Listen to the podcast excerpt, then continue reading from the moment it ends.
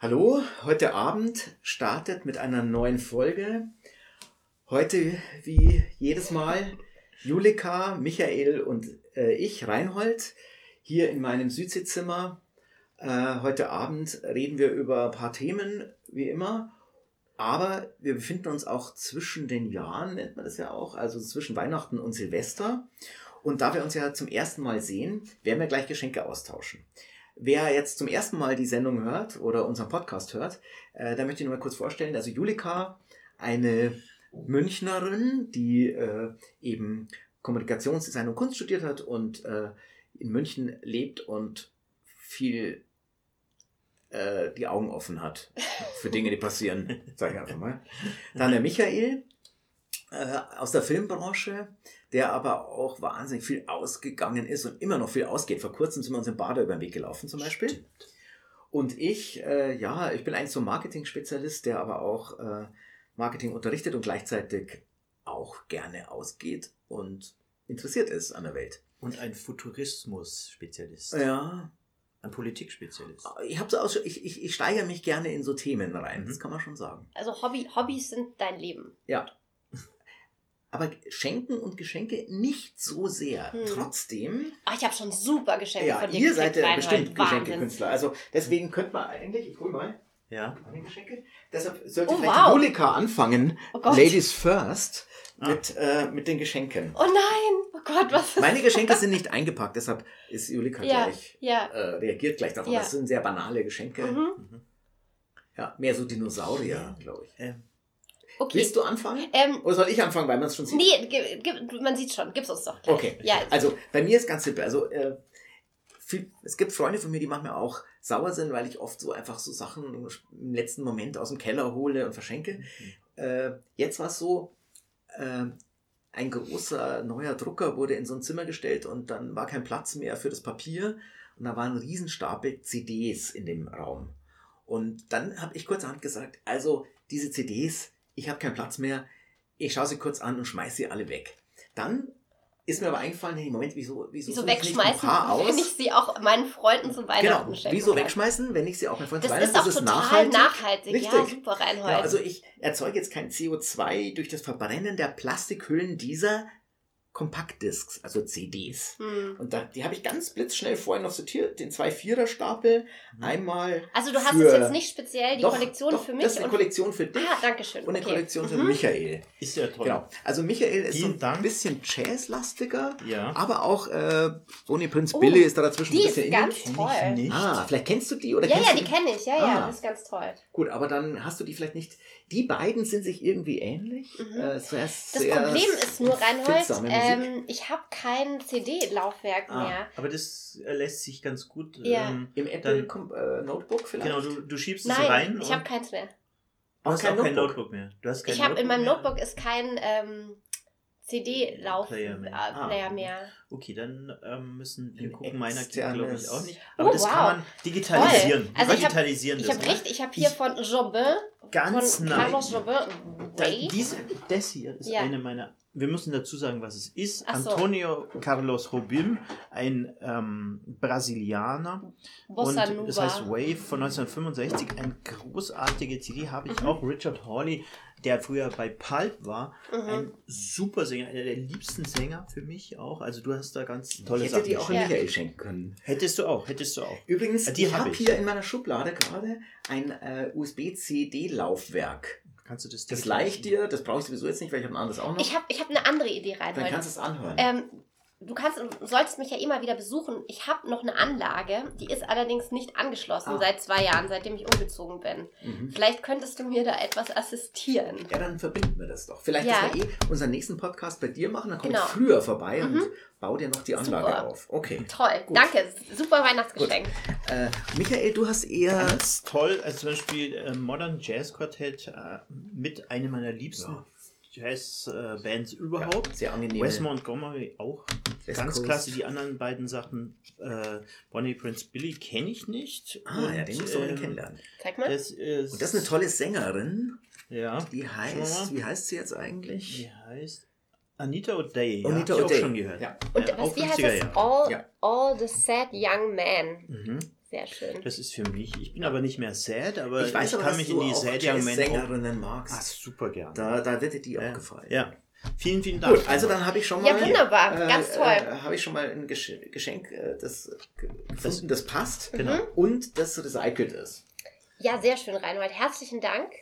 Ähm, macht weiter? Ich finde es auch total toll, dass es CDs sind, weil es ist irgendwie sowas, was eigentlich keiner mehr auf, äh, auf dem Schirm hat. Alle haben ja nur noch Spotify und Die so. CD-Verkäufe kann man- sind so im Keller. Also Genau.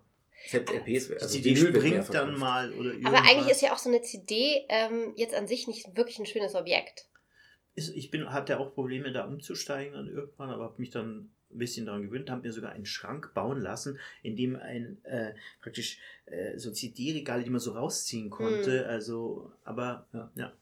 Oder kennst du das, die, die, Plastikhülle entfernen und nur das Papier und die CD in Ja, so eine natürlich. dünnere Plastikhülle reinfummeln, Ja. die dann nur ein Drittel des Raumes verbraucht? Habe ich auch mal eine Zeit lang gemacht. Hm. Oder eine CD selber brennen und welche Mhm. kaufen, die so aussehen wie Discs, wie, ähm, wie alte Scha kleine Singles. Ah, ja, da das habe auch ich gemacht, so verschenkt dann. Mhm. Ja.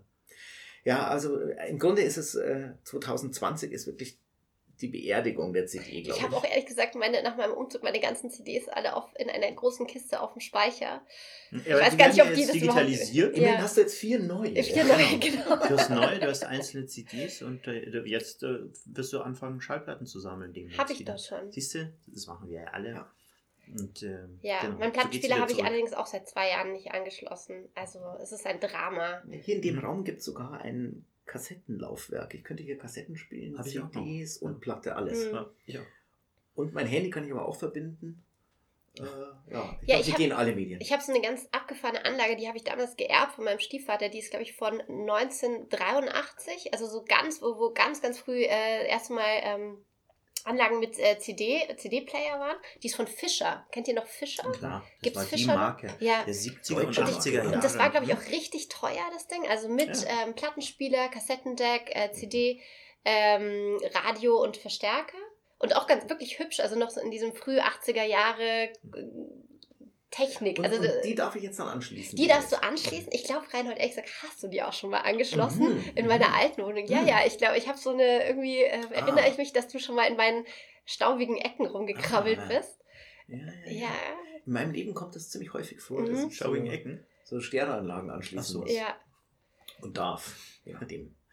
Ja. Gut, Okay. nächstes Geschenk. Super. Wer ist jetzt dran? Ja, Ähm. ich habe ähm, etwas zu verschenken äh, für alle, die eben nicht Diät machen und die, die Diät machen, die, die sollen eine Zeit lang verzichten. Und zwar ist es, sind es Champagnertrüffel. Und für die Dame, für die Julika, habe ich das Mhm. in, äh, muss ich beschreiben, in weiß und pink gestreift, weil das natürlich gendermäßig auch richtig zugeordnet sein muss. Auch wenn das vielleicht manche nicht verstehen heutzutage mehr, aber so muss das eben sein. Und bitteschön, Dankeschön. für den Herrn habe ich das in schwarz mit weißen Punkten. Oh, Und das bei sind mir ist es Champagner, Champagnertrüffel, die, Die schon ein bisschen besser. Ja, ich dachte, auch bei dir so Sternenhimmel, bei mir ist es eher so ein bisschen Genau. so äh, barock, Rokoko, Ja. ne? Ja, oder so ABC, Puder, Puder, ABC. The Mhm. Look of Love war auch ein bisschen in die Ah, ja, ja, die, so Pastelltöne. Oder französisch. Gut, also äh, die- Konfiserie. Wir, wir öffnen die jetzt nicht, sonst Nee, äh, würde ich auch essen nicht wir die machen. aus Versehen Genau. unbewusst Ja, während dem Podcast auf. erstmal- Uh, habt ihr dieses, habt ihr, da ist ein, ein Symbol drauf, da steht äh, Made in Germany und das sind so zwei bisschen na, unattraktiv aussehende Hände, die so ein Herz formen. Ja. Aber die Aha. Hände sehen aber nicht angenehm aus. Nee, die nicht, sehen aus oder? wie Silikonprothesen. Das stimmt, Aha. aber ich bin mir sicher, dass die, ähm, der Laden, wo ich die her habe oder gekauft habe, dass der wirklich nur beste Qualität hat. Deswegen kann ich dafür bürgen. Hm. Das ist vielleicht eines dieser neuen Logos. So wie der Mhm. grüne Knopf bei der Bekleidung, den auch noch niemand gesehen hat. Gibt es auch einen neuen. Ja, Das ist das, das gerüchteweise. Her die Herzhand für Hm. Handmade. Mhm. Gut. Okay, ach so, ähm, ich habe meine Letzte Geschenke Runde. eingepackt. Äh, so, einmal für Reinhold, Mm. schwer und groß. Da muss ich für unsere Hörer kurz Das sieht nach das Apfelsaft Geschenkpapier aus. beschreiben. Das sieht aus wie eine abstrakte Collage von Tom Wesselmann. So ein Mhm. Pop-Art-Künstler. Danke. Und das ist für dich, bitteschön. Also das machen wir jetzt auf. Ja. Ähm, ja. Es gibt auch ordentlich Klänge Ja. von sich. Raschel, raschel, raschel, reiß, Oh, meins reiß. ist, könnte Alkohol sein, aber es ist vielleicht gar kein Alkohol. Doch, Ich habe Nee, es es ist Tannentrieb. ich Oh. Ja, endlich! Der, mein der Gott. Tannentrieb aus der Schweiz. Aus Bern, ja, Aus genau. Bern.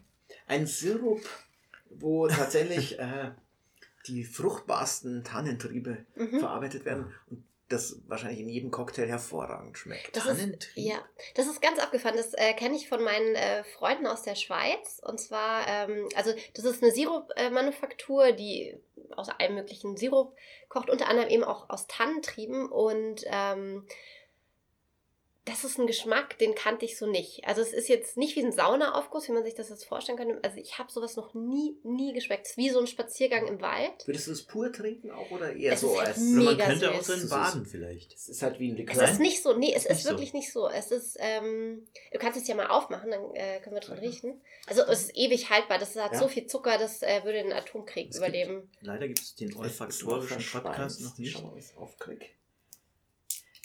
Ähm, Ach ja, für die Leute, die Ist das gerne äh, jetzt- Cocktails mixen, Ist also das ich, ASMR? ich habe das wie mit äh, das? Gin und äh, Limonensaft, äh, habe ich das mal getrunken und es schmeckt ganz toll. Und mit so einem Rosmarinzweig noch drin. Wow. ich Boah, das wäre aber auch ein mal. toller Saunaaufguss. Ja, ja. Nein, jetzt ist komm. Ja, unfassbar. Es Mm. erinnert mich an die Pause unserer Toll. Spiele früher, äh, die Ligaspiele. Es war auch ein bisschen, ging es in die Richtung, aber es ist, es, ich könnte auch jetzt sofort sagen, einen es riecht, es riecht Nein, wie so eine nein, Jungenumkleidekabine nein, oder nein, was? Nein, nein, wir hatten dann zum, zum Einreiben unserer Muskulatur Ah. hatten, hatten wir solche Sachen. Ah ja, sowas wie Dann hat die ganze, du musst ja, Wein und... Mhm. die ganzen Männer äh, na, haben Ja. so, aber auch wenn sie das trinken wahrscheinlich, dann Mhm. so. Also riecht sehr gut. Das riecht super. Das riecht wirklich toll. Und ich habe be- geschenkt bekommen Ah, Basilikumblüten. Da rieche ich jetzt auch mal dann. Mm.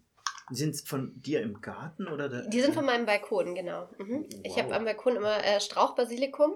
Mhm. Ähm, und äh, die Blüten ernte ich einfach irgendwann und die sind halt sehr, sehr intensiv und sind richtig so, ja, können, können jetzt die Hörer natürlich nicht sehen, sind halt so lila und Okay. sehen ganz toll aus, wenn man die einfach über ein bisschen so übers Essen drüber macht, sind aber sehr, sehr intensiv, also muss man auch sparsam Und sein. wo macht man die dann drüber? Wo du, wo, überall, wo du Basilikum dazu machen würdest. Theoretisch Ja. könnte man über Mozzarella Genau, theoretisch auch. mal genau. Einfach so ein bisschen so zwischen den Fingern zerreiben und drüber und sieht hübsch aus und äh, Vielen Dank. aus eigener Ernte. Äh, übrigens, äh, ein, äh, die Bienen äh, lieben es. Also ich habe immer große Okay. Bienen- und Hummelparty. Äh, das weiß ich, stehen. ja. Die, die Blüten von dem Basilikum, Mhm. da kommen die gerne. Ja. Genau. Ach, wäre es nicht Da schön, wenn wir jetzt ab. alle moderne, urbane Selbstversorger wären. Ja. Das ist- wäre die Lösung. Ja, wenn die vertikalen Gärten kommen. Ja. Übrigens, ich Ähm, wegen der Bienen, habe hab ich das letztes Mal erzählt, ich glaube nicht. Hm. Äh, ich habe doch hier vor meinem Zimmer gibt so einen großen Pflanzentrog und der war dann eine Zeit lang leer, weil das Zeug alles irgendwie kaputt war. Hm. Und dann habe ich leider erst im Hochsommer kam ich auf die Idee, jetzt auch so Bienenblumen da anzusäen. Mhm. Dann habe ich aber die eigentlich nicht im Frühling ausgesät, sondern im Sommer oder Frühherbst schon. Mhm. Und dann sind die ganz seltsam gewuchert und haben sehr dicke, dicke Äste entwickelt, wie so außerirdische genmanipulierte Alienpflanzen sahen die dann aus. Und haben dann auch noch ein bisschen geblüht, aber es war in erster Linie ein organisches, grünes Gewöll. Und sind Bienen gekommen oder war es Invasion? ich habe keine Bienen leider gesehen. Ich habe nur die Blumen ab und zu angeguckt. Bienen habe ich keine gesehen. Mhm. Es waren dieses Jahr auch noch weniger Bienen als letztes Jahr. Ah, okay. Ja. Das ist ein schlimmes Thema, nur dieses Thema Apropos haben wir schon mal angesprochen und das werden wir wieder ansprechen. Apropos, Wir haben ein apropos das Ende der Thema. Welt, apropos äh, lang haben wir nicht mehr. Äh, ja. Ähm, Genau, und Überbevölkerung und so über, weiter. genau. Äh, trotzdem, in, der, gerade in, der, in dieser Weihnachtszeit geht es ja oft um das Glück der Kinder, die dann unterm Baum sind, aber auch um den Stress der Eltern, die dann jammern und Zusammenbrüche haben und der Vater muss abhauen mit den Kindern, weil die Mutter vor lauter Weihnachtsvorbereitungen und so weiter, ja, wie man das halt so typischerweise so kennt. Jedenfalls äh, kamen wir auf die Idee, eine Frage in den Mittelpunkt zu stellen dieses, dieser Folge, nämlich wir drei sind kinderlos, wir haben keine Kinder. Und gerade jetzt in dieser Weihnachtszeit, wo wir alle mit der Familie und mit den Kindern immer so ähm, euphorisch und depressiv sind, äh, müssen wir mal klären, warum das eigentlich so ist. Ob das eine bewusste Entscheidung war und so weiter. Ähm, soll man, möchte vielleicht äh, Michael als erster was sagen? Ähm, also ich würde sagen, bei mir war das eine teilbewusste Entscheidung. Mhm. Meine Frau arbeitet äh, in, äh, im Modebereich und ähm, hat immer so Phasen gehabt, wo sie gesagt hat, ähm, das würde jetzt irgendwie auch nicht passen. Wir haben aber eigentlich von vornherein nie ähm, darüber nachgedacht, Kinder zu haben. Ähm, und deswegen ähm, haben wir ab irgendeinem Zeitpunkt, wo wir dann dachten, jetzt ist es aber doch schon ein bisschen spät, ähm, haben wir dann gemerkt, dass alle sich beschwert haben, also die vor uns die Kinder bekommen haben, und gesagt, sei froh, dass du keine Kinder hast. Das ist wirklich äh, manchmal sehr nett, aber es ist meistens super anstrengend. Die Beziehung wird belastet dadurch. Ich habe das auch gemerkt bei einigen Paaren, also vor allem die Kinder, äh, Kinderpaare mit, mit Kindern, die dann ein bestimmtes Alter erreicht haben, haben angefangen, sich dann in dem Alter, wo die Kinder so ziehen, glaube ich, rum waren, teilweise ein bisschen älter, sich zu trennen häufiger. Da gibt es da, ich weiß nicht, ob es dazu Statistiken gibt. Auf jeden Fall haben wir irgendwann gemerkt, dass wir eigentlich ganz froh sind, keine zu haben. Und wo wir das Thema Überbevölkerung vorher hatten, ist es ja eigentlich auch ein Punkt. Klar muss sich die Menschheit irgendwie weiterentwickeln. Wir haben aber auf bestimmten Kontinenten einfach so viele Menschen, dass es gar nicht so verkehrt ist, wenn jetzt nicht alle Kinder bekommen. Die einzige Angst, die ich habe, äh, oder Angst kann man das nicht nennen, aber das einzig Traurige ist vielleicht ein bisschen, wenn man mal richtig alt ist und ist dann auch alleine, dass dann ein Kind vielleicht jemand sein könnte, der für einen da ist, der ähm, einen besucht, an einen denkt oder einem weiterhilft und man dann unter Umständen doch möglicherweise auch vereinsamt, wenn man dann eben keine Kinder und keine größere Familie hat. Aber es ist in dem Sinn auch keine richtige Angst, ähm, sondern es ist so ein Gedanke, der da irgendwo mitschwingt. Mhm. Aber man hat ja auch Freunde und Bekannte und, und Facebook aber, sterben einem ja auch nicht alle weg. Aber hatte genau, das, Facebook. Hat dich das jetzt gerade in letzter Zeit stärker beschäftigt, weil du hast uns ja im Vorfeld so völlig aus dem Nichts raus mhm, mhm. ähm, irgendwie so geschrieben, hey, wir müssen darüber reden, warum, äh, mhm. warum wir keine Kinder haben. War irgendwas? Mhm. Nee, eigentlich war das nicht so, aber mir ist der Gedanke dann irgendwann mal so gekommen, dass wir eben, wir drei, die wir den Podcast machen, alle drei jetzt keine Kinder haben. Bei dir ist es so, dass es ja noch äh, jederzeit möglich ist. Und also was, bei uns was beiden, wir, die wir ein Michael bisschen damit sind, meint, also dass bei ich noch Julika, im gebärfähigen Alter bin. Will, bist will er damit ja, absolut. Sagen. Also ja. ich meine, du bist im normalen Alter, wo man jetzt noch als Frau Kinder kriegen würde. Die meisten kriegen also, äh, eher jetzt etwas später auch Kinder, also nicht mehr in den, ihren 20ern, sondern sind dann halt schon auch etwas über 30, also bist du völlig in dem normalen 40, Alter. Manche gibt es auch, die über 40 sind. Der Reinhold und ich sind ein bisschen älter und, ähm, und da wäre das vielleicht schon eher problematisch. Es gibt auch welche, wo die Väter auch schon ja. deutlich über 50 sind, aber dann ähm, ist man doch auch vielleicht schon ein bisschen ähm, also meine Freundin, ne? Meine Freundin ist ja deutlich jünger und alle ihre Freundinnen, ne, also mhm. die, die sind alle so knapp über 30, mhm. die haben jetzt alle Kinder. Mhm. Alle. Mhm. Sie ist jetzt die Einzige, hat allerdings auch noch keinen Kinderwunsch. Mhm. Wenn sie den irgendwann entwickelt, kann sein. Aber ich finde, ab einem gewissen Zeitpunkt hat man dann auch, ähm, also zumindest ist es bei mir so, ähm, hat man schon auch dann Freunde um sich versammelt, die auch keine Kinder haben. Also manchmal, man mhm. findet sich dann irgendwie auch, ne? Oder man, man hängt dann mehr so aneinander oder man ist wie so eine verschworene ja, Gemeinschaft. Ja, ja. Ähm, wie wir drei jetzt. Ja, wie wir drei, okay, ja. Mhm. ähm, weil ich würde jetzt nicht sagen, dass bei mir alle Kinder haben also es gibt schon auch ein paar, du bist natürlich auch eine, du bist auch eine, die jetzt, ähm, für die das jetzt auch nicht so ein Thema ist oder die auch damit schon ein bisschen abgeschlossen haben. Wobei ich mich natürlich schon auch immer frage, ist das jetzt wirklich eine bewusste Entscheidung oder hat man irgendwann dann die Umstände akzeptiert? Mhm. So, oder damit irgendwie abgeschlossen. Ne? Also, mhm. Also ähm, es ist natürlich als Frau, äh, gibt es da einfach eine gibt es da einfach eine zeitliche Begrenzung. Ja. Und ähm, auch wenn du meinst, okay, äh, okay, so mit Mitte 40 geht's auch noch, ja, theoretisch, praktisch ist meistens nicht so. Ähm, und wenn man dann mal irgendwie über 40 ist ähm, und einfach merkt, okay, man ist jetzt halt nicht in der Beziehung und wenn man jetzt eine neue anfängt, weiß nicht, möchte man sich das ja vielleicht auch erstmal anschauen und nicht sofort ein Kind mhm. kriegen. Und dann wird einem schon irgendwann klar, okay, äh, wahrscheinlich sieht so aus, dass ich einfach keine hm. bekommen werde. Und dann ist es vielleicht leichter, einfach dann zu sagen, so, ah, ich will auch keine, als ähm, zu, dann die ganze Zeit zu sagen, oh Gott, und das wäre so schön und schade, dass es nicht geklappt hat. Und also ich habe jetzt selber für mich keinen aktiven Kinderwunsch.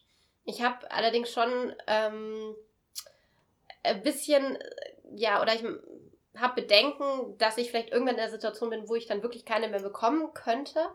Und dann denke, ah, warum schade, dass ich keine gekriegt habe. Ne? So. Hm. Ich bin jetzt aber, also bei meinen Freunden, die Kinder haben, die gucke ich mir jetzt aber auch nicht an und denke mir, ach schön, das hätte ich aber gern. Also das ist eher so, ich denke so, Gott, oh Gott. Oh. Ist es eine, äh, zum Beispiel, äh, du denkst darüber nach jetzt auch, in, mhm. also, wenn du eine neue Beziehung hast, dass du dir Zeit geben willst, bevor du überhaupt dran denken würdest, äh, Kinder zu bekommen, was ja auch völlig natürlich ist. Aber äh, Reinhold, thematisiert ihr das mhm. manchmal? Also ich habe ja schon fünf, sechs Beziehungen hinter mir. Ich war ja mal zehn Jahre verheiratet und ja. ich habe also kürzere, längere, alle mhm. Variationen, mhm. die ich aber auch wollte. Und vielleicht nochmal zurück zu dem Zeitpunkt. Bei mir kann ich zum Beispiel schon sagen, also als ich jung war und meine erste Beziehung hatte, dachte ich mir, ja, das wird nicht meine letzte Beziehung sein. Also will ich dann auch kein Kind. Das war sowieso eine No-Future-Zeit, da gab es noch ideologische Argumente. Aber, äh, und dann hatte ich die nächste Beziehung, die war auch ein bisschen schwieriger. Die dritte war dann besser. Die vierte hat dann sehr lange gedauert. Da war ich auch verheiratet, oder die fünfte. Und dann kam mir irgendwann der Gedanke, ich glaube, ich habe entweder nie die richtige gefunden, wo ich das Gefühl hatte, ich will mit ihr dann eine Familie haben. Oder ich habe immer zu lange gewartet, denn vielleicht braucht es diese, diese Naivitätsphase der ersten zwei Jahre mit diesen Hormonen, mhm. wo man sozusagen in den ersten zwei Jahren, wenn man sich einigermaßen gut kennt, dann das Kind zeugt. Weil dann äh, äh, schafft man das ganz gut, weil die Liebe ja. so stark ist. Was heißt 18 Monate? Wenn man zehn Jahre wartet und nach ja. zehn Jahren noch ein Kind hat, das finde ich ziemlich seltsam. Genau, also das ist so mein ich Punkt. Glaube, der richtige ich, Zeitpunkt ja. war bei mir dann deshalb nie da. Aber es gibt auch, und das kann ich ja. nachher noch erzählen, es gibt bei mir auch grundsätzliche Fragen, die ich mir immer stelle. Ich habe also ich habe mal ähm, gelesen in einem Artikel, äh, die, die natürlich, also die Verliebtheit dauert im Schnitt 18 Monate an. 18. Also da mhm. müsste man es eigentlich innerhalb der ersten 18 Monate müsste ja. man ähm, müsste nach man den Sack 15, zumachen. Nach 15 Monaten. Ja, genau. nach 15 Monaten müsste man den ja, Sack zumachen, ja. genau. Ja, es gibt ja auch welche, die ähm, sehen sich fünfmal und äh, in diesen ersten fünf, bei diesen ersten fünf Mal, wo sie Sex haben, wird dann die Frau schwanger und da sie vielleicht schon länger den Wunsch hat, denkt sie sich dann in dem Moment, so jetzt, jetzt behalte ich das Kind auch mal.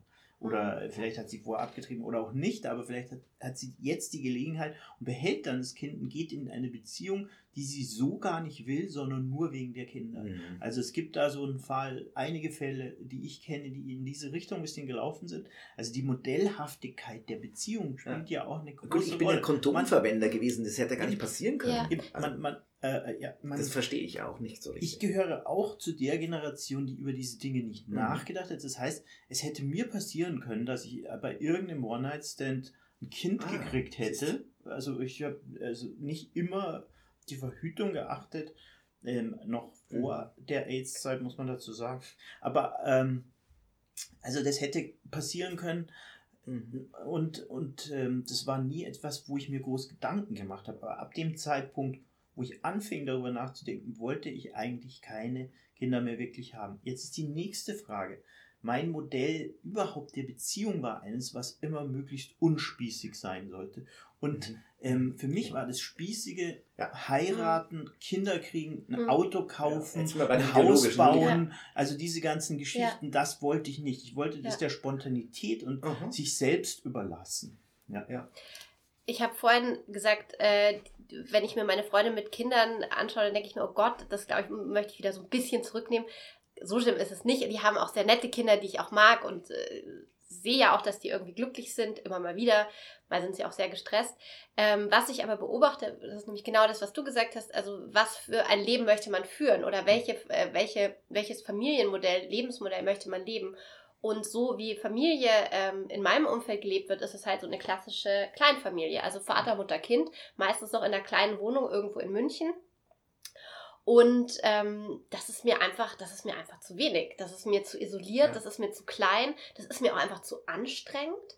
Ähm, also das ist, äh, ich glaube, was mich was mich mehr abschreckt ähm, als die Idee, Kinder zu haben, ist diese Idee von dieser kleinen Familie. Mhm. Dieses Gefühl von Enge und Gefangensein und immer aufeinander sitzen und dann, ähm, ja, vielleicht, wenn ich, wenn es eine andere Form geben würde, wenn es eine Art von größerer Gemeinschaft wäre, vielleicht, äh, wo, gro große Familie, Kommune, keine Ahnung, also Kommune, Gott. Mhm. Ihr wisst, was ich meine. Ne? Vielleicht ist ohne diesen ideologischen Hintergrund, aber man ist jetzt einfach zu mehreren, alle mögen sich irgendwie, es gibt mehrere Kinder und ähm, man hockt nicht immer aufeinander, ja. Also Ja. man nimmt noch irgendwie am Leben teil Mhm. und man ist nicht nur Eltern mit Kind. Ja. Die Kleinfamilie war, wurde ja eine Zeit lang auch als die Wurzel allen Übels bezeichnet. Und deshalb gab es ja dann auch so Auswüchse mit Otto Mühl, wer den kennt oder so. Ja, ja. Aber ich meine, für mich war das natürlich schon auch klar, der Kampf gegen die Spießer, der Kampf gegen die Kleinfamilie, der war für mich, als ich 20 war oder 22, 23, war für mich unglaublich wichtig. Da war ich auch sehr ideologisch. Mhm. Und damit war auch klar, dieses Familienspiel, das spiele ich sowieso nicht mit. Mhm. Da lache ich nur drüber. Äh, und dann später habe ich dann aber versucht, moderat, also äh, gemäßigter zu, zu werden und wurde auch immer gemäßigter und habe dann auch ganz lange mit meiner Frau Mhm. mit Post-its ein Hotelzimmer an die Wand geklebt, für und wieder von Kindern abzuwägen und so weiter. Und dann kam ich halt irgendwie drauf, also ich wollte dann auch ganz offen sagen, okay, wie wäre das jetzt mit Kindern? Will ich das? Ist es gut? Und so weiter.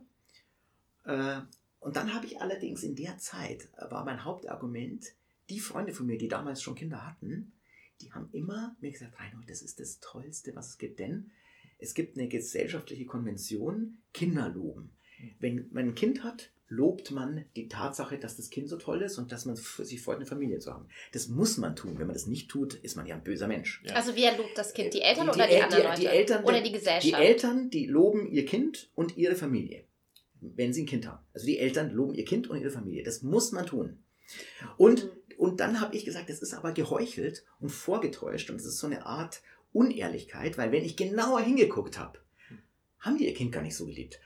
Haben Das ist gelitten unter dem Kind. Konnten, hatten Schreikind, konnten gar noch nicht schlafen. Oder äh, die Freundin von einem Mitstudent von mir, die hatte dann so ein Trauma nach der Geburt, so eine biologische Psycho, Psyche, also Psychose. Ja? Die war dann äh, drei Monate in der Klapsmühle. Mhm. Jedenfalls, äh, viele haben sozusagen das auch negativ erfahren, aber man kann den Freunden gegenüber niemals zugeben, dass es so schrecklich ist, das Ganze. Ja? Mhm. Gut, also ich Aber hatte was sozusagen eine Hor persönliche Horrorvorstellung Hm. und dann aber auch eine gesellschaftliche Horrorvorstellung. Mhm. Aber was willst du denn machen Situation? Du kannst das Kind ja nicht zurückstopfen. Also es ist ja da. Aber ich habe ja Kondome verwendet. Also. Nein, nein, also ich meine, natürlich äh, sagen die Leute nicht, ähm, also mal davon abgesehen, dass es ja mittlerweile diese Bewegung Regretting Motherhood gibt, ähm, wo Frauen sagen, ähm, ja, ich liebe zwar mein Kind, ich liebe es Mhm. von ganzem Herzen, aber ich wäre lieber keine Mutter. Ja. Oder ich, wenn ich es irgendwie rückgängig machen könnte, würde ich es tun. Genau. Die Kannst du- wenigen, die ehrlich kannst sind, du- sondern solche. Ja, äh, genau. Kannst du aber natürlich nicht. Du kannst ja nicht zurück, also musst du dich ja irgendwie damit engagieren und das ist halt dann so ein bisschen so Stockholm-Syndrom, ne? Oder Ja, ich sagen, ja- ich bin Spießer, ich rede nur über, äh, ob mein Kind was es gegessen hat. Das Ja. finde ich gut so und ich gehe morgen in die Kirche und dann koche ich das Wer, Essen. wer, wer soll Ja. denn das? Ja, aber gibt ja diese gibt es ja auch. Ja? Es, gibt, Äh, es hat sich ja auch sehr stark verändert. Heute gibt ja den Begriff der Helikoptermütter eben äh, in bestimmten Mhm. Vierteln, die, die sozusagen ihr Kind behüten bis ins letzte Detail und einfach gucken, dass alles richtig und genau ist und es bloß nicht aus den Augen lassen. Und Früher Macht. war das ja doch ein bisschen anders. ich- Machtsyndrom. ist das Genau, doch. also früher waren die Kinder mehr so sich selbst überlassen. Sie wurden also nicht zum Sport gefahren, sondern sind mit dem Radl selber Mhm. dahin gefahren und so weiter. Und die Kinder waren halt einfach da. Und wenn sonntags Freunde gekommen sind, dann mussten die Kinder auch aus dem Wohnzimmer raus und durften nicht alles mitmachen. Sie Bei waren auch Thomas nicht Mann im durften Kaffee. sie nie in sein Zimmer, oder? Genau, die Mütter sind nicht schon mit den Babys, möglicherweise noch mit Zwillingen, ins Kaffee, haben den äh, Weg verstellt, haben die dort gestillt, womöglich die Windeln gewechselt, habe ich alles schon erlebt. Das sind Dinge, die heute passieren, die, die das Kind auch so extrem in den Mittelpunkt Mhm. drücken. Früher war Kind halt was in Anführungszeichen Normales. Äh, die, meisten Menschen haben halt Kinder mal so bekommen. Äh, das hatte teilweise in meinen Kreisen zumindest nicht so sehr mit Konvention zu tun. Ich habe das Gefühl, dass es erst ab einer gewissen Gesellschaftsschicht auch ein konventionelles, ein konventioneller, in Anführungszeichen, Pflicht. Luxus ist, eine Pflicht, so wie man einen schönen großen Hund hat, Mhm. hat man auch ein paar Kinder und Genau. hat dann auch ähm, Kindermädchen gehabt, die darauf aufgepasst haben. Zum Beispiel in Frankreich ist es immer noch so, dass ganz viele Kinder bis weit herunter in der Gesellschaftsschicht von Kindermädchen betreut werden ja, und, und die, die Mütter so. selber eigentlich gar nicht so viel damit zu tun haben. Mhm. Und so haben wir hier ganz verschiedene Modelle und es ist ein Luxus, wenn wir jetzt drüber reden, warum wir keine Kinder haben. In manchen Ländern ist es einfach nötig, Kinder zu haben, weil Kinder überhaupt das Überleben garantieren dann später. Das ist auch ein Punkt, den man, glaube ich, mitbedenken muss. Wieso jetzt in Afrika oder Indien Mhm. so viele Kinder Ja. auf die Welt Also, kommen naja, und bei uns vor- eben Eine Gesellschaft Vor allem, 1, also vor allem, weil es halt 2,2 keine, keine Anst Ja. also keinen Zugang So. zu äh, Verhütungsmitteln gibt. Das ist ein ganz äh, wichtiger Punkt, warum es so viele äh, Schwangerschaften gibt. Das sind halt Mhm. zum größten Teil ungewollte Schwangerschaften, weil Ja, die meisten äh, oder die wenigsten Menschen einen Zugang haben zu Verhütungsmitteln. Und was du gerade gesagt hast, also ich tue mir immer ein bisschen schwer mit dem so die gute alte Zeit. Also ähm, ich bin auch noch in der Zeit aufgewachsen, wo man als Kind mit anderen Kindern ähm, alleine auf der Straße war Mhm. und rumgelaufen ist. Das gibt es heute nicht Mhm. mehr. Ja. Ähm, du siehst es einfach Definitiv. nicht mehr, ne? Das Nee. gibt's nicht mehr. Ähm, man war aber dann, ähm, was aber der Unterschied war, man hatte auch irgendwie mehr Geschwister. Es waren auch einfach mehr Kinder, ne? Die Die Großeltern, Gro die ja, und das waren halt, es waren ja dann meistens dann immer so Kindergruppen Mhm. aus meistens ein bisschen älteren Kindern und bis zu ganz kleinen, die dann auch gegenseitig immer aufeinander aufgepasst haben. Ne? Mhm. Also meistens haben, aber mittlerweile haben, haben hey, wie viele Kinder hat man so? Also wenn jemand drei Kinder hat, ist ja schon irgendwie ein bisschen äh, crazy so, ne? Das gibt's eigentlich Ja. überhaupt nicht mehr. Mhm. Ähm, es hat sich aber natürlich, also we- deswegen sage ich so gute alte Zeit, da gehe ich nicht so mit. äh, Ähm, Ich die meisten, nicht als ja, gut Ja, aber du sagst so- sondern dass es eben Ja. sich von sich se- selbstständig so entwickelt hat. Also ich weiß Mhm. nicht, ob das irgendwann früher besser war. Das würde Ja. ich nicht sagen. Gut, aber durch die einfach so- Hippies wurde natürlich ne, das Kleinkind heroisiert. Das heißt, äh, für den Hippie war sozusagen das Säugling, das Kleinkind in der Erde als Baby wühlen und so. Das war ein Idealbild, das die Hippies hatten. Äh, Kinderläden und so weiter. Ja. Und dann äh, habe ich zum Beispiel meinen Nachbarn gehabt, das waren sozusagen die Kinder von so Hippies. Die haben dann ihre Wohnung in eine Art Kinder, Kindergarten verwandelt. Mhm. Da war sozusagen so ein Kinderchaos, Kindergarten. Es war auch lustig, ich bin da mal rüber, habe mich mal eingeladen, aber da gab es sozusagen gar keine Erwachsenenkultur mehr, sondern die Kinder haben bestimmt, was Mhm. Kultur ist. Genau. Und das ist natürlich eine Umkehrung der früheren Welt. Ich finde es am Moment auch ganz gut, wenn Kinder Ja. die Kultur bestimmen. Ich bin ja Mhm. selber auch kindlich irgendwie Mhm. vom Typ, aber äh, jetzt wollte ich aber noch eins ganz kurz klären, das mit dieser Bevölkerungssache. Ja? Mhm. Ich habe auch mal vor ein paar Jahren gesagt, ja, die Weltbevölkerung explodiert und Kinder haben ist ja schon eine, ist ja schon eine Sünde so ungefähr, weil die Überbevölkerung so schlimm wird. Mhm. Aber ich habe jetzt mal recherchiert und Tatsache ist eher die, wir erreichen jetzt dann den Höhepunkt der Weltbevölkerung und danach erwarten alle Forscher, dass die Weltbevölkerung sinkt. Und zwar vor allem, weil viel mehr gebildete Frauen in China und in Mhm. vielen Ländern der Erde sind. Und in Afrika ist nicht ganz so. In Afrika ist der einzige Kontinent, wo noch äh, Bevölkerungswachstum ist. Alle anderen Kontinente auf der Erde werden schrumpfen. Mhm. Und es gibt natürlich dann große Verwerfungen. Aber äh, wir werden jetzt die sieben Milliarden oder was auch immer sind, äh, wir werden nicht die 10 Milliarden, Milliarden erreichen, sondern der Höhepunkt kommt jetzt und dann geht es abwärts. Mhm. Wenn nicht eh der Klimawandel dazu führt, dass sowieso Okay. große Probleme gibt. Aber also deswegen äh, ist es nicht so schlimm. Und eben 2,2 oder 2,3 Kinder braucht eine Gesellschaft bei der heutigen Sterblichkeitsrate, um dass es gleich viel Menschen bleiben. Genau. Und das haben wir in Deutschland eh nicht. Wir haben 1,5 oder so. Ich finde schon auch so ein demografischer Faktor ist ja ein wichtiger Aspekt. Wenn man zum Beispiel jetzt nur mal die Rente nimmt, also wir sind ja alle äh, von der Rente abhängig, also außer derjenige, der irgendwie sich schon früh zu äh, für großem Vermögen äh, entweder durch Erbschaft oder sonst irgendwas geschafft hat. Und ähm, die Rente muss irgendwie erarbeitet werden und dazu braucht es einfach bestimmte nachwachsende ähm, Generationen oder man hat Migrationen, die es dann übernimmt. Also Genau. es sind schon Dinge, die sind Wir eher brauchen abstrakt. Migration, sonst schaffen genau. es nicht. Die sind abstrakt, aber die müssen Ja. in diesen äh, auch gedacht werden. Das gilt jetzt für mich privat, hat das überhaupt keine Bedeutung, da habe ich nie drüber nachgedacht. Aber wenn man das, die Zusammenhänge herstellt, dann muss man das Ja. irgendwie mitdenken, glaube ich. Aber nochmal vom, jetzt mal das Private. Mhm. Also ich bin ja Einzelkind, das ist schon mal ein Unterschied. Ich auch. Wir sind auch ein Also Einzelkind. zwei aber Männer, Julika die Ich nicht, nein, nein, ich bin keine. Also ich, ich, mehrere Eine- sogar, mehrere Ah ja, und halb ja. bist du auch noch. Ja. Okay. Aber, also gut, und dann ist natürlich so, meine Eltern sind auch geschieden, als ich so vier war oder so, Mhm. aber wir haben ein gutes Verhältnis. Trotzdem, da, äh, in der Zeit war natürlich die Kleinfamilie auch irgendwie in der Krise, da war- Scheiden auf einmal Mhm. möglich und es war ja auch die Zeit, wo dann äh, alternative Erziehungsmethoden und Swingerclubs und sowas entstanden sind oder Engtanzpartys mit meinen Mhm. Eltern, wo dann mein Vater mit der anderen da Mhm. äh, und so habe ich alles erlebt. Also auf jeden Fall, in meiner Kindheit wurde die Kleinfamilie stark kritisiert. Mhm. Jetzt leben wir aber eher in einer Zeit, wo ja alle wahnsinnig familienorientiert sind. Mhm. Die Kinder lieben ihre Eltern äh, und wollen selber Kinder. Ja, eben genau, als du, ähm, glaube ich, fünf Jahre alt warst, gab es diesen Spruch, wer zweimal mit derselben pennt, gehört schon zum Establishment. Das wurde im Fernsehen mhm. also groß kolportiert. Ja, das auch, Kind gelernt. Ähm, genau, das hat jeder gelernt und auch beherzigt. Vor allem auch die erwachsenen Männer haben das, selbst wenn sie vielleicht in etwas einfacheren, ich weiß nicht, Versicherungsvertreter äh, waren oder so, aber das war im Grunde für jeden halbwegs modernen Menschen so eine Art Konsens. Das heißt, das Fremdgehen war auch sanktioniert gesellschaftlich, mehr oder weniger, bis auf die ganz konservativen Kreise. Insofern hat sich da das ganze Modell auch krass geändert. Ich habe den Eindruck, dass die Frauen darunter sehr gelitten haben, auch wenn sie immer so mitgespielt haben. Mhm. Also die Frauen, die ich kenne, die zu der Zeit etwa, sagen wir mal, Mitte, Ende 20 waren und auch vielleicht schon Mütter waren, die haben sich dann oft, wurden von den Männern verlassen, weil die Männer das gut durchgespielt haben. Die Frauen haben mitgemacht, um nicht eben un, als unmodern zu gelten oder so, haben aber dann in der Mehrheit gelitten und hatten auch, also ja, die Fälle, die ich kenne, oft psycho, psychologische ja. Probleme. Bei der, der verlassen genau wird, leidet immer mehr. Also ich habe übrigens, glaube ich, zwei oder dreimal Frauen mhm. verlassen. Mhm. Ich wurde, aber, aber auch Frauen haben mich zwei oder mhm. dreimal verlassen. Mhm. Bei mir ist es ausgewogen, ne? Äh, wenn man ähm, wenn man der, der ist, der, der verlassen wird, das ist natürlich psychisch ein bisschen schwieriger. Mhm. Ähm, kurz mal so zu diesem, mhm. ähm, also so freie Liebe und so, mhm. das ist ja, was du so angesprochen hast.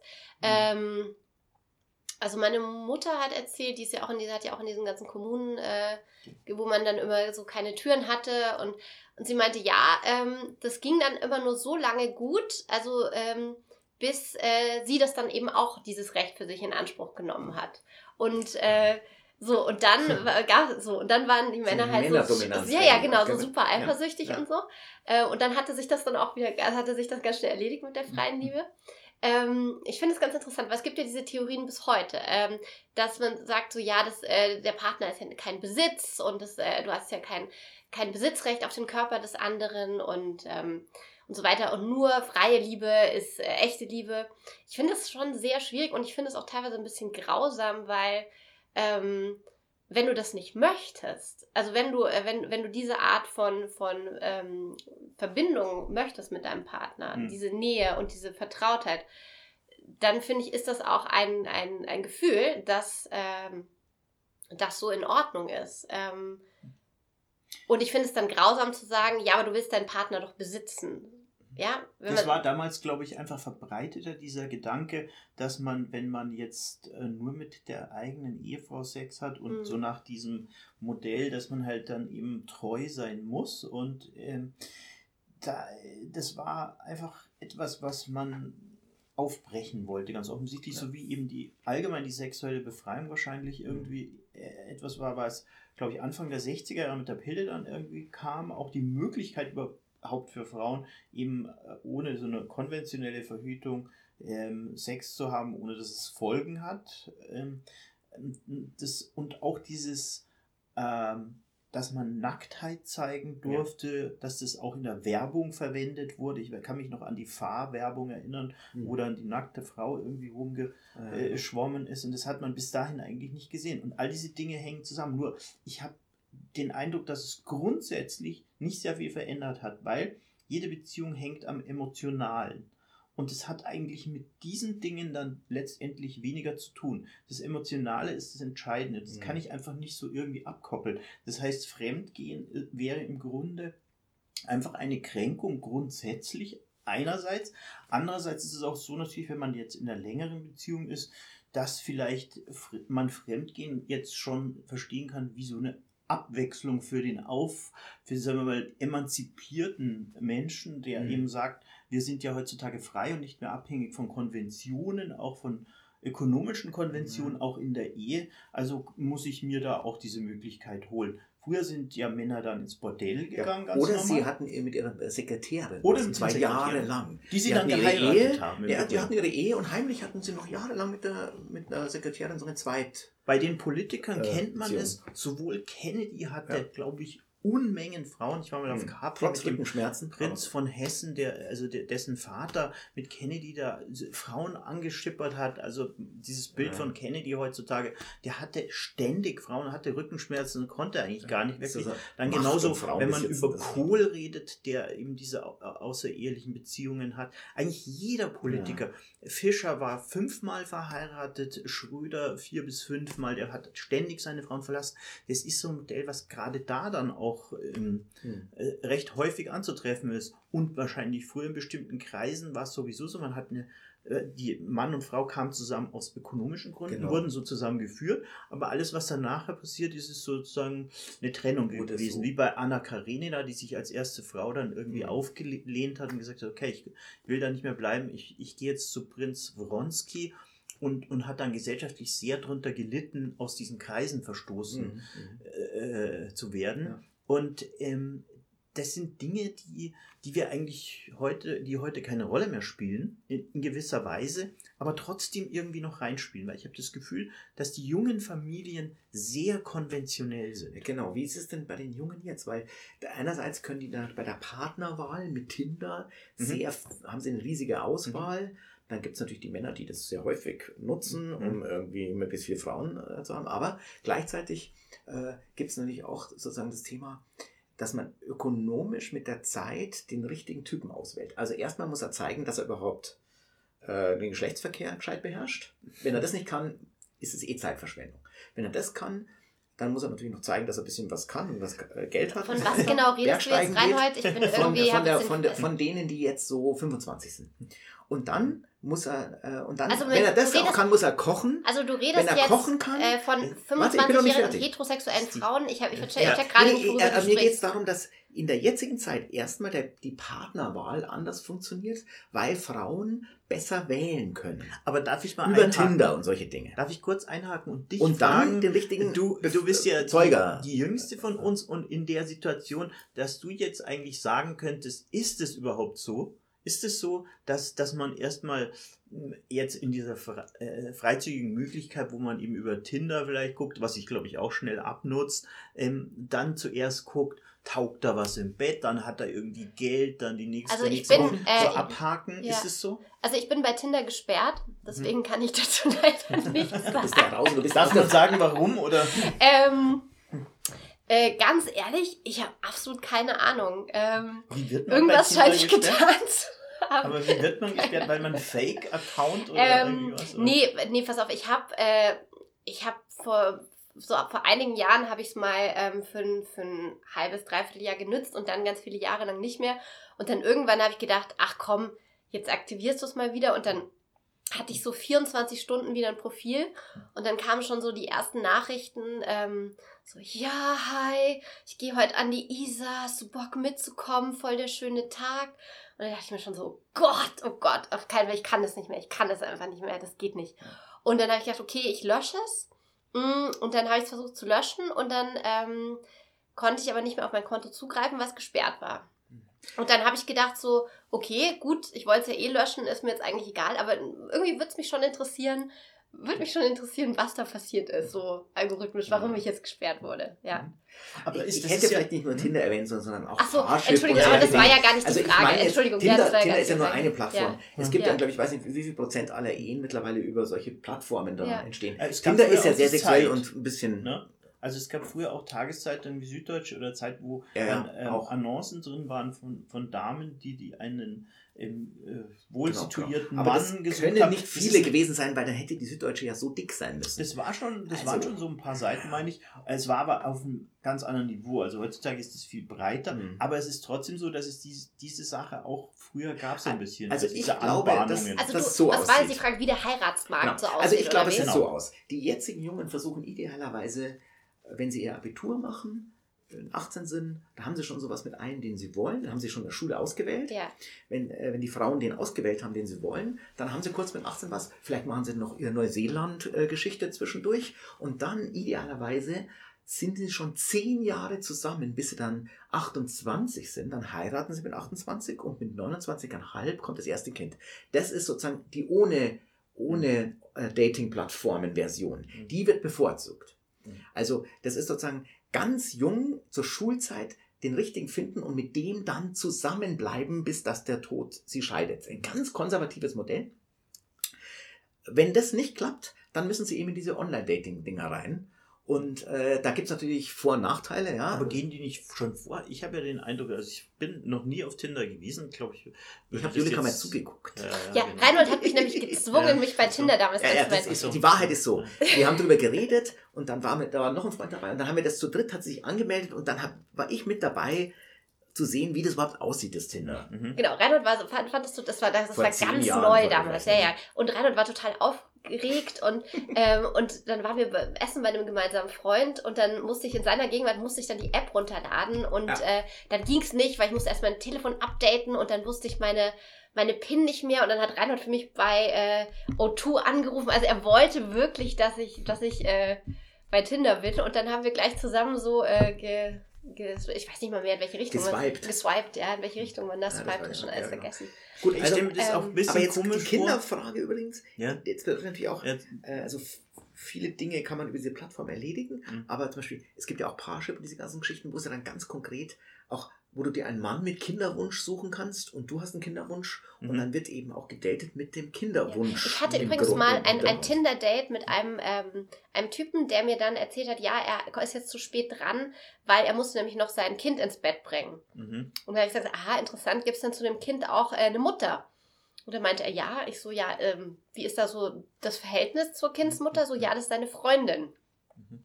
Da ich gemeint, okay, was möchtest du jetzt hier? Und er gemeint, ja, also er ist auf der Suche nach seinem Seelenverwandten. Ah ja, also eigentlich hätte er auch Also das- www.seitensprung.de. Ja, nee, nee, nee, nee, Aber- nee, nee, nee, nix hier Seitensprung. Se- Achso, der Seel- wollte reden. der wollte reden, ja. Ach so, ja, der wollte auch. Okay. reden. Ah. Aber es ist, Reden Ah, ja, ist oft der, der, dahinter Reden verbirgt sich oft ein ganz anderer Wunsch. Es ist da meistens so. Ja. Es gibt auch, ähm, äh, muss ich eben die Taxigeschichte erzählen, Männer, die in Bordell gefahren sind, wo ich die dann hinbrachte als Taxifahrer und da hat man ja Geld gekriegt, dann hat man mit denen auch gesprochen und die haben auch den Eindruck gemacht, dass sie eigentlich jemanden brauchen, den sie äh, zum Reden, sind aber extra ins Bordell gefahren dafür. Also das ist dann häufig was, was sich in eine andere Richtung entwickelt. Auch deswegen weiß man das immer Mhm. nicht so genau, was das bedeutet mit dem Reden. Dem aber- Reden, ja. Aber ich meinte nochmal. Es ist auch nicht, also es ist nichts mehr passiert als Reden und das, äh, es war dann eher von, von mir weiß- so eine, nicht. ein Monolog halten, Ja. äh, wie man es nicht machen sollte. So, Okay. vielleicht. Ja, das mit Tinder ist mir sowieso ein Rätsel. Das Einzige, ich hätte gern mal getestet, aber das darf man, bringt ja eigentlich auch nichts mit einem Jugendfoto von mir, so wo ich so 23 bin, wer jetzt darauf reagieren Aber das wäre würde. total schönes Experiment. Mach das, Das doch mal. sollte ich vielleicht mal machen. und auch mit deinen würde- Interessen aus dem Ja. Alter. Ja, aber- genau, mit meinen Interessen, mit meiner, mit der Eigenschaft, die ich damals hatte, aber natürlich auch mit dem Foto, weil ich einfach wissen wollte, wer reagiert da jetzt auf mich und wie sehen die dann irgendwie aus, weil das konnten wir nicht testen. Avatar oder Das, sowas. wir konnten nur testen, dass wir auf eine Party gegangen sind Ja. und dann kam da so ein Mädchen und hat gesagt, hast du eine Zigarette? Und dann hat mir eine Zigarette gegeben und die hat dann vielleicht irgendwie unter den Platten gestöbert und dann hat man gesagt, nimm doch die mal, lass uns die auflegen.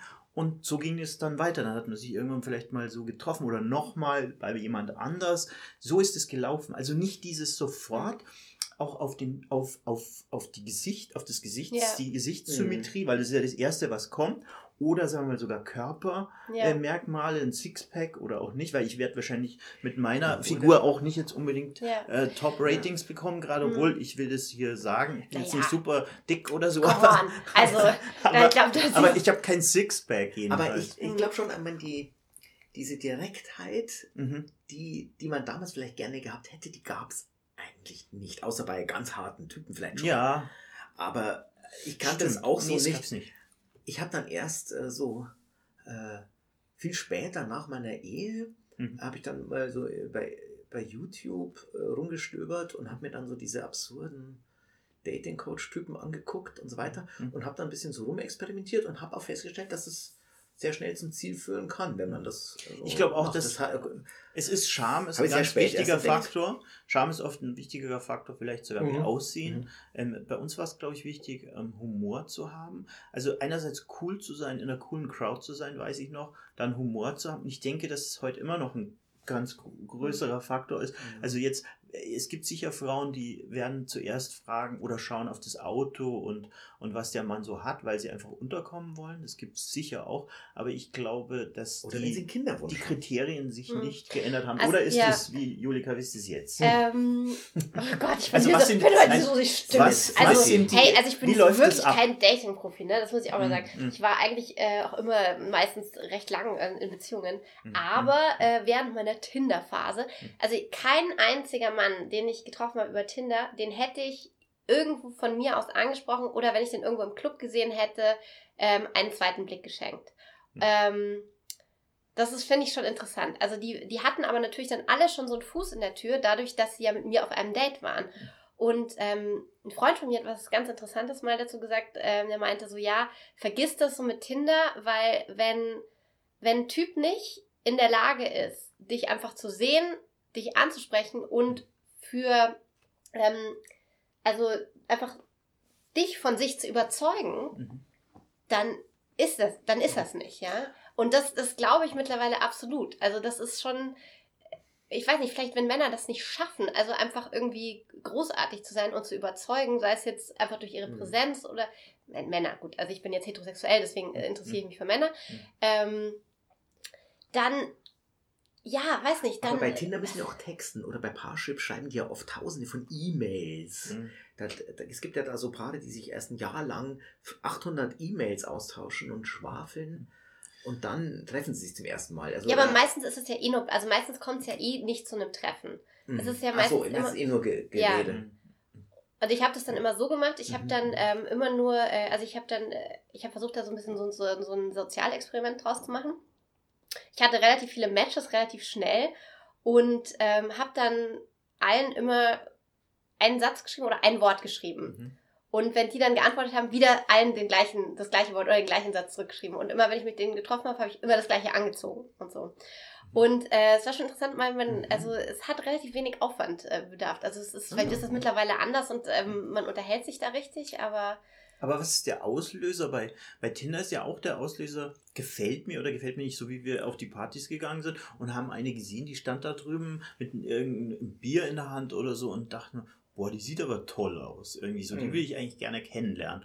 Ähm, Im Prinzip ist es, ja, ist es ja ähnlich, oder? Dass, dass man eben sagt, gefällt mir oder gefällt mir nicht. Äh, Bei Tinder wird es halt dann durch Matches, durch Swipe äh, entschieden, ob man jetzt den nächsten kleinen Schritt macht. Und es gibt ja auch Paare, die haben sich irgendwie so kennengelernt. Also ich glaube sogar eine Bekannte von uns, die schon Mitte 40 ist, die hat jetzt ihren Freund, mit dem sie schon drei Jahre zusammen ist, Mhm. auch bei Tinder tatsächlich kennengelernt. Also das scheint auch so zu funktionieren. Das ist nicht immer nur, ähm, wie soll man sagen, nur oberflächlich. Hm. Andererseits habe ich einen langen Artikel gelesen mal, dass Tinder ähm, in der Summe jetzt mal gesehen nicht zum Erfolg führt. Mhm. Hm. Offenbar. Ja, aber Weil- Parship vielleicht eben. Mhm. Weil bei Tinder Ja. ist ja so, ich habe auch mal gehört, bei Tinder gibt es, glaube ich, so eine kleine Gruppe von Männern, die unglaublich mit unglaublich vielen Frauen Sex haben. Mhm. Und äh, dann gibt es ganz viele, die, wo das gar nicht so funktioniert. Da ist es sehr einseitig. Mhm. Aber es gibt natürlich diese anderen Plattformen, ich weiß nicht, wie wie viel es da Mhm. mittlerweile gibt, zehn oder so, äh, wo das wirklich dann schon eine intensivere Sache ist, wo dann auch so Algorithmen die Persönlichkeiten erstmal so matchen Ah, ja, wo man dann lange Fragen beantwortet und dann wird man sozusagen nicht nur nach dem Aussehen, sondern da wird halt Bildungsgrad, Wertvorstellungen, Mhm. politische Einstellungen, materialistisch nicht und so weiter. Aber das das wird alles mal, gematcht. wird, wird Tinder eigentlich wirklich noch so genutzt? Das, also ich frage mich das Ja, gerade, weil irgendwie, also in meinem, äh, auf meiner aus meiner Vielleicht Blase ist das oder komplett so. verschwunden. Ja, ich glaub also es niemand in meinem. Umfeld Tinder. Aber dann ja. wird es Okay. ersetzt durch anderes wahrscheinlich. Ja. Ja, Also, da gibt es wahrscheinlich so. ich, bei den ganz Jungen weiß ich es ehrlich gesagt selber nicht so genau, müsste ich mal meine Studenten mal fragen.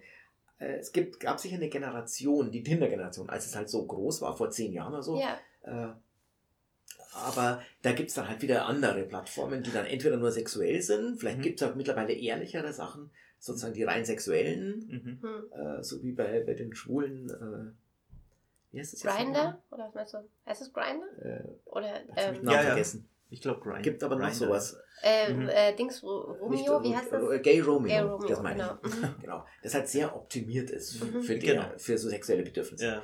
Also vielleicht gibt es mehr optimierte Plattformen für Sexuelles und anderes. Und dann gibt es auch die optimierten Plattformen für heiraten und Familie Ja, früher gab es dann auch. und gemeinsam ein SUV Ja, fahren. Eben, Äh, genau, das wäre dann der Schritt weiter. Ball der einsamen Herzen kaufen. oder Telefonparty war ja auch irgendwie so ein Frühzeit-Tinder. Da sind die Leute genau. extra hingegangen. Gab es doch hier am einsamen Stiegelmeierplatz. Herzen. Genau, Ach so, da, da war ein Telefon. Weil der einsame Herz. So hieß es. Ja, gab es in der Das Glänze. ist der Glänze und am. Stiegelmeierplatz. Da ist man hingegangen. Philoma Bar. Ja, Philoma Bar. Gab es später, dann war auch so ein angesagtes Lokal in Mhm. München, wenn wir schon bei München sind.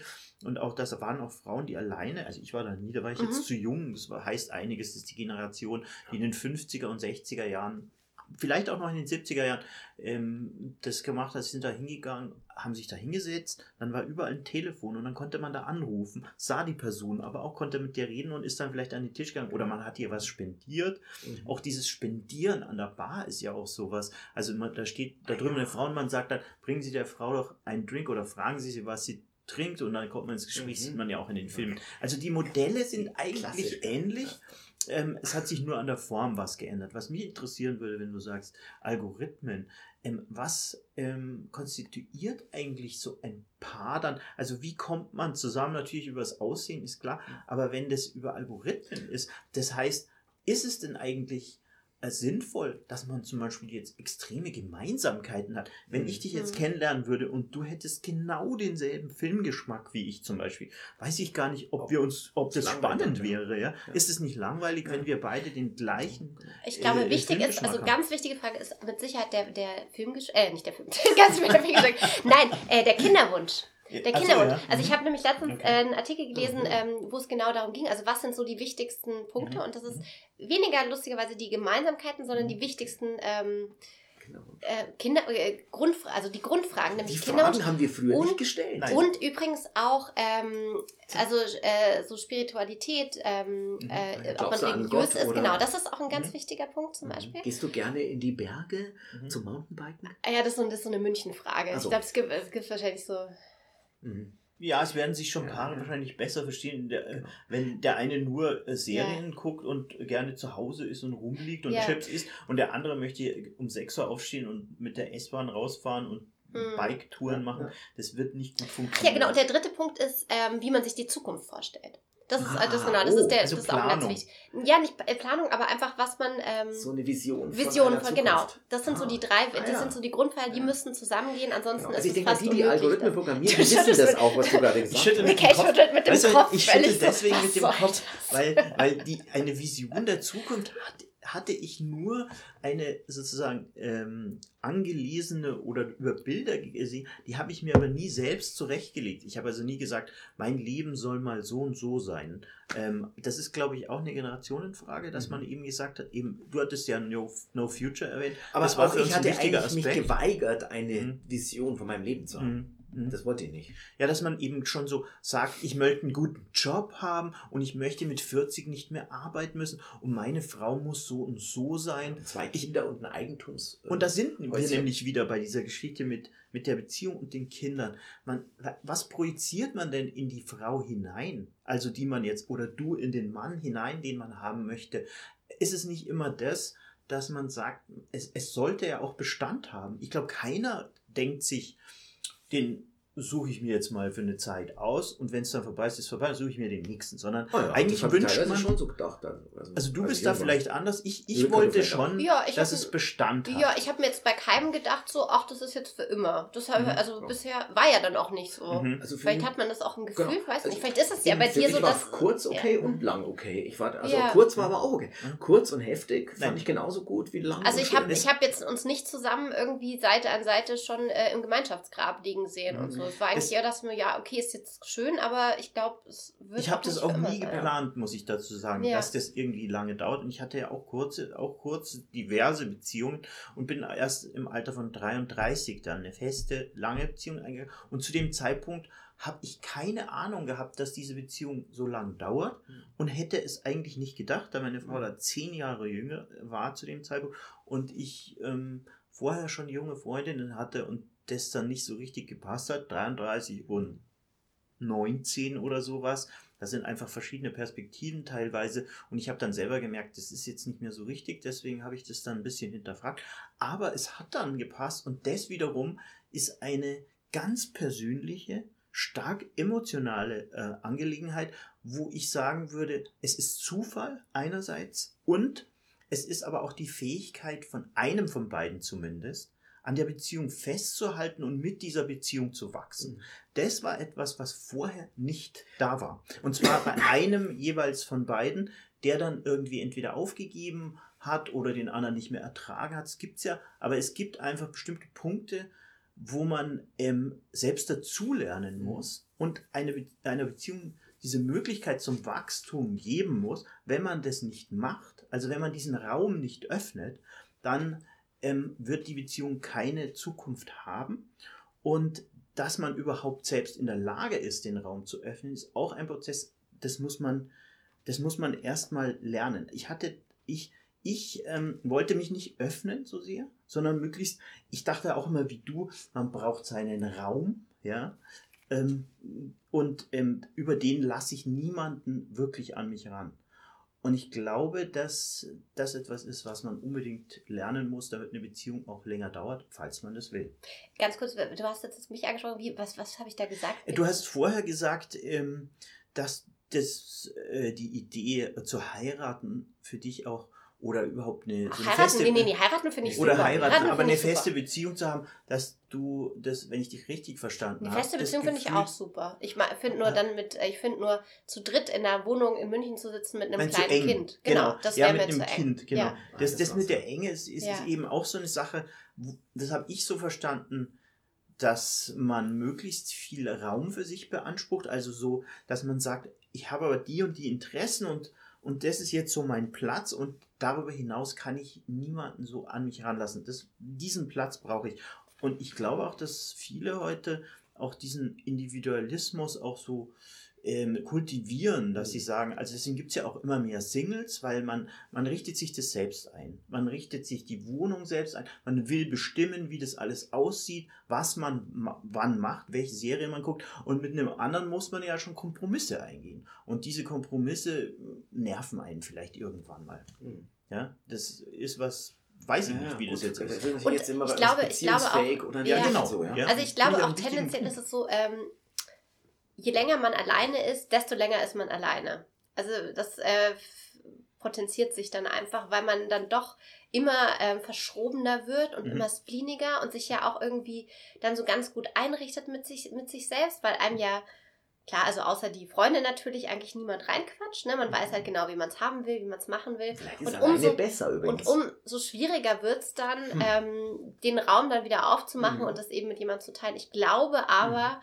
ähm, wenn man das wirklich möchte, dass es dann auf alle Fälle möglich ist. Also, äh, also wenn man dann mit jemandem wieder zusammen sein mhm. möchte, dass man das dann auch schon, mhm. dass man sich da, ich glaube, so schnell wie man sich auf das eine einstellt, stellt man sich auch wieder ja, auf das es andere Es gibt Leute, die können sich gar nicht vorstellen, nicht in einer Beziehung sein. So diese totalen Beziehungsmenschen, mhm. für die ist das Schlimmste, Rein, was sie sich vorstellen ja, können, alleine zu sein. Ja irgendwie beides. Ich bin ne? beides, ja, ja, genau, das wollte ich gerade sagen. Ja. Du kennst mich. Ja, ja. Äh, nee, und ich, ich habe ja beides schon erlebt. Und ich fühle mich nicht zur einen und nicht zur anderen Gruppe zugehörig. Ich kann beides, aber zum Beispiel, ich weiß auch, dass ich überhaupt keine Angst habe, alleine zu sein, wenn meine Beziehung zu Ende wäre, mhm. weil ich eben auch weiß, ich bin alleine auch glücklich. Und vielleicht bin ich sogar glücklicher alleine unter, in gewisse, gewisse Zeit vielleicht oder so. Mhm. Ja, super lange alleine war ich ja nie. Mhm. Aber äh, da war ich immer, ich weiß nur immer, die, die Zeiten, wo ich Single war, äh, da war ich sehr gut drauf. Mhm. Und aber hat das so das was mit dem Alter, ich muss das Alter dann doch manchmal auch zur Sprache bringen,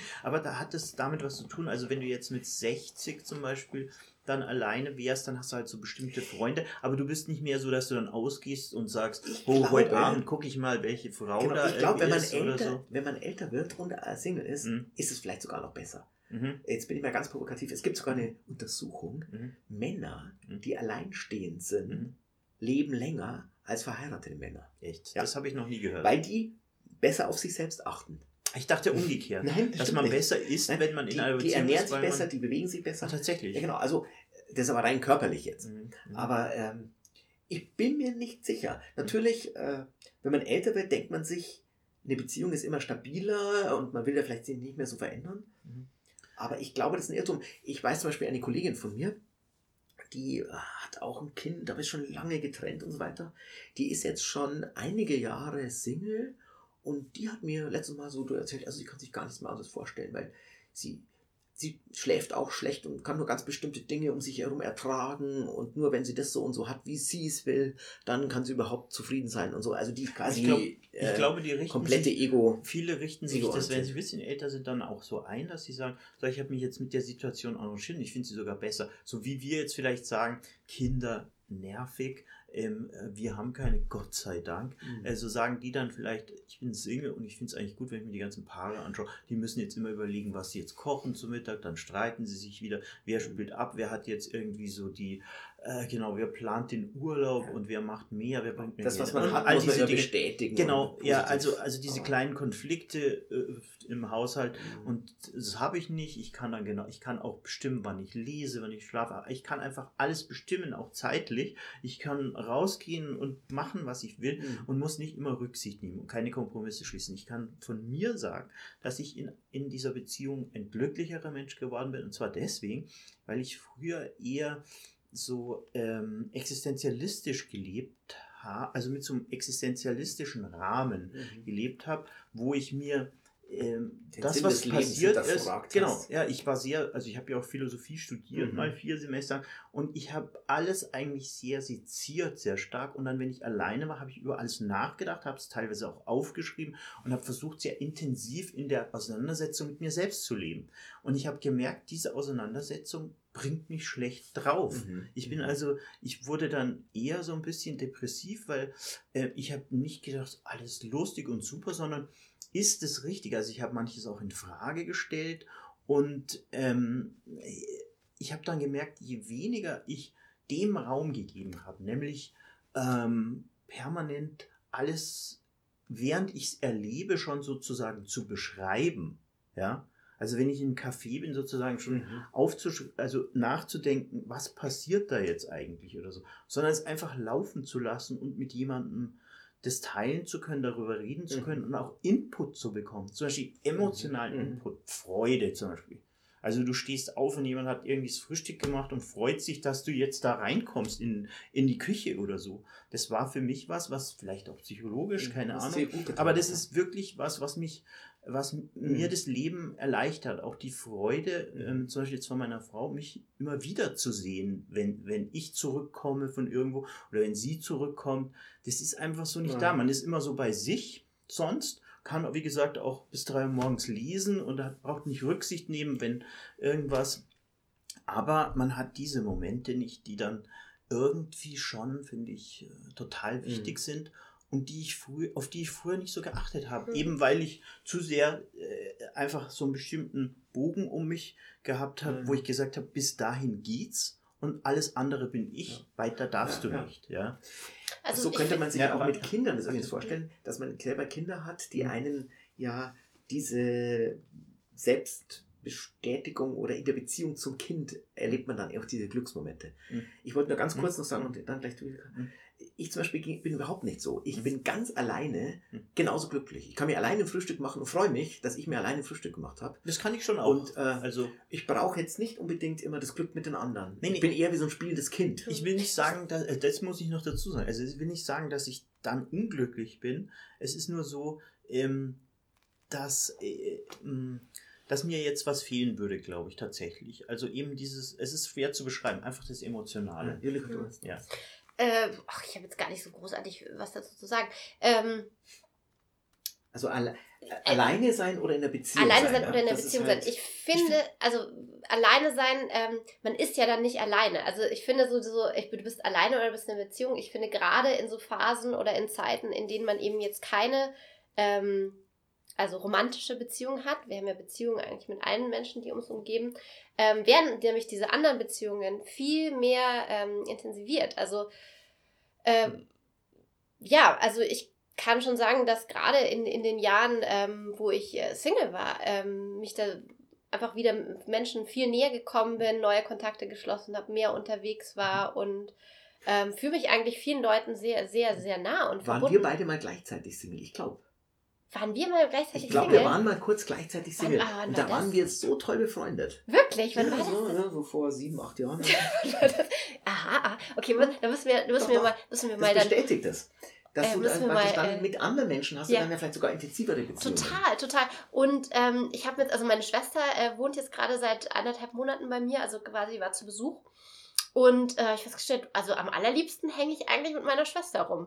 Das finde ich eigentlich am allerentspanntesten und coolsten. Absolut. Und Also ich finde das das, ist auch total legitim. äh, ich finde, äh, ja. die Art der Beziehung finde ich jetzt gar nicht so entscheidend. Wichtig finde ich, dass es überhaupt eine gibt. Also, ähm, dass man jetzt, ich, ich glaube, so Menschen, die total alleine für sich sind, ähm, dass die schon auf eine Art äh, teilweise dann, wenn sie älter werden, wirklich viele schlecht draufkommen. Ich, ich habe das gemerkt äh, an Thomas Bernhard, dem Autor, der, den ich sehr verehre, der aber sein Leben lang sehr einsam war und auch absichtlich niemanden jetzt so in seine Nähe. Der hat es ja falsch der, gemacht. war der denn wirklich so? Also ich Der kenne so. ich kenn der ja war nur, definitiv so. also der, der war grundtief verbittert und wütend auf die Welt. Äh, äh, auf eine Art, die sehr charmant und humorvoll ist, aber ich glaube nicht, dass man das spielen kann. Ich glaube, ähm, bei dem, äh, der kannte seinen Vater nicht und wurde dann zur, zu den Großeltern geschickt. Der hat eine sehr harte Kindheit gehabt, war dann auch lungenkrank eine Zeit lang. Das heißt, es ist sehr viel abgeleitet aus seiner Biografie und ich glaube im Übrigen, dass alle unsere Beziehungen und unsere Beziehungsfähigkeiten auch aus diesen biografischen Zusammenhängen Mhm. unserer Eltern ähm, äh, oder davon sehr stark geprägt sind. Also bei mir weiß ich es ganz genau, ich kenne äh, die Mhm. Geschichte von Mhm. Julika so ein klein bisschen und deswegen äh, würde ich sagen, ähm, das ist Genau, aber Thomas Bernhard, äh, Thomas Bernhard, schon, Tho- Thomas Bernhard macht natürlich einen großen Fehler. Der hatte keine Stammkneipe. Mhm. Der ist sozusagen nicht rausgegangen. Ich Doch. zum Beispiel habe halt das Badercafé. Ich kann halt ins Badercafé gehen, wenn ich Single bin. Da fühle ich mich sofort nicht einsam. Und du kannst auch total gut so alleine essen und so, ne? Also das finde ich ich auch. etwas, das glaube ich, äh, ich will jetzt nicht so die Alten und Jungen, aber ich essen. glaube, das ist wirklich was, das lernt man wirklich erst mit dem Alter, Hm. ähm, entspannt alleine sich in Café oder Restaurant zu sitzen und sich was zu essen zu Das stellen und das dann auch. alleine zu sitzen, ohne die ganze Zeit auf seinem Handy rumzutippeln oder nebenbei in der Zeitschrift zu Ja, Ja, Zeitschrift. Äh, wir Oder ein hatten Buch keine irgendwie. Handy eine Zeit lang. Ähm, vielleicht liegt es auch mal, Nein, in, in äh, Zeitschriften habe ich allerdings, wo ich alleine gegessen habe, Bader auch immer Ich auch. geblättert. Aber das kann ich auch gut, da habe ich überhaupt kein Problem. Das finde ich sogar sehr angenehm. Auch Leute, Mhm. ich beobachte gerne Leute, das gefällt mir ziemlich gut. Also ich kann auch sehr gut einsam sein, wenn ich weiß, dass ich es nicht sein muss. Dann, dann ist es irgendwie relativ angenehm. Mhm. Aber zu Thomas Bernhard will ich wirklich noch sagen, Mhm. der ist ständig in die Wirtschaft gegangen, in die nächste Mhm. und hat sich dann mit den Leuten dort unterhalten und hat sogar seine ähm, literarischen Topoi dort gesucht und gefunden. Mhm. Also ähm, er war im Grunde So nicht wirklich einsam, aber er hat sich das, glaube ich, er hat es gebraucht für sein Schreiben und dieses, dieses Schimpfen über die Leute hatte immer so eine für mich humoristische Ebene. Ich bin großer Verehrer nach wie vor von Mhm. Thomas Bernhard und auch wenn er so oft negativ rüberkommt, wenn ich das lese, das ist, ist für mich wie Musik. Also so, so ist es ja auch gedacht. Mhm. Mhm. Gut, damit wären wir jetzt bei der großen Literatur fast angelangt. Mhm. Aber ich denke, jetzt haben wir eh schon ganz schön lange gequatscht für diese Folge. Wir hatten eigentlich noch ganz andere Themen auf dem Zettel, aber das, Mhm. das, das kommt dann halt das nächste Mal. Genau. Mhm. Also wir haben noch viele Themen und ich freue mich schon auf die nächste Folge. Sagen wir noch was wie so Danke fürs Zuhören oder sowas? Weiß nicht, oder ist Ja. das so? Ja, also äh, danke fürs Zuhören. Bis zum nächsten Mal. Gute Nacht. Gute Nacht.